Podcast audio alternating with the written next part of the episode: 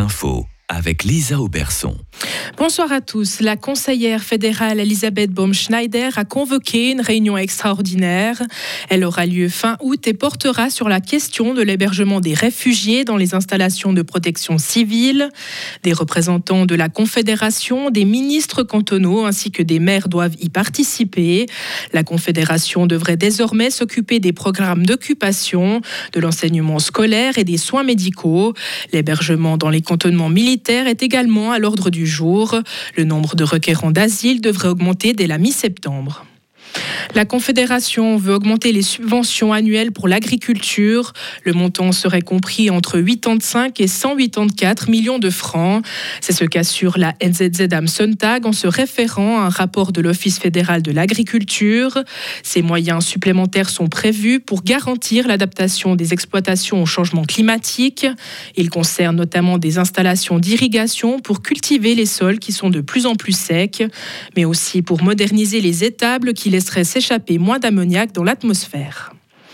L'armée de l'air ukrainienne a annoncé avoir battu trois missiles et huit drones cette nuit. Elle a déclaré avoir détruit les engins déployés par les forces russes.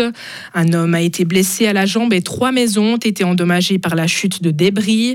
La Russie intensifie ses bombardements nocturnes depuis mai. Les drones ont visé Kiev pour la première fois depuis 12 jours. Malgré le réchauffement climatique, 60% des Suisses ne culpabilisent pas de prendre l'avion. C'est ce que révèle un sondage de Tamedia. La moitié des personnes interrogées ont indiqué vouloir prendre l'avion cet été pour aller à l'étranger. Ce sont les plus de 64 ans qui sont les plus sensibles à la question, tandis que deux tiers des 18-34 ans éprouvent pas de honte et seront 59% à prendre l'avion cet été. En Argovie, une quarantaine d'habitants de Strengelbach ont passé la nuit dans un gymnase. La police cantonale a évacué ces personnes après avoir constaté la présence d'explosifs lors d'une intervention. Les personnes concernées ont pu regagner leurs appartements ce matin. La police a arrêté quatre malfrats liés à un cambriolage.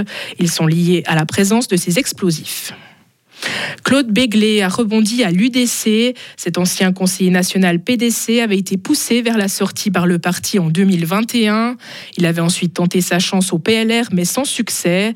Le Vaudois de 73 ans a officiellement rejoint vendredi soir la section de l'UDC Vaud. Il ne dit pas viser une élection, mais vouloir uniquement prendre des responsabilités politiques. Un éléphant rentre en Thaïlande après une querelle diplomatique.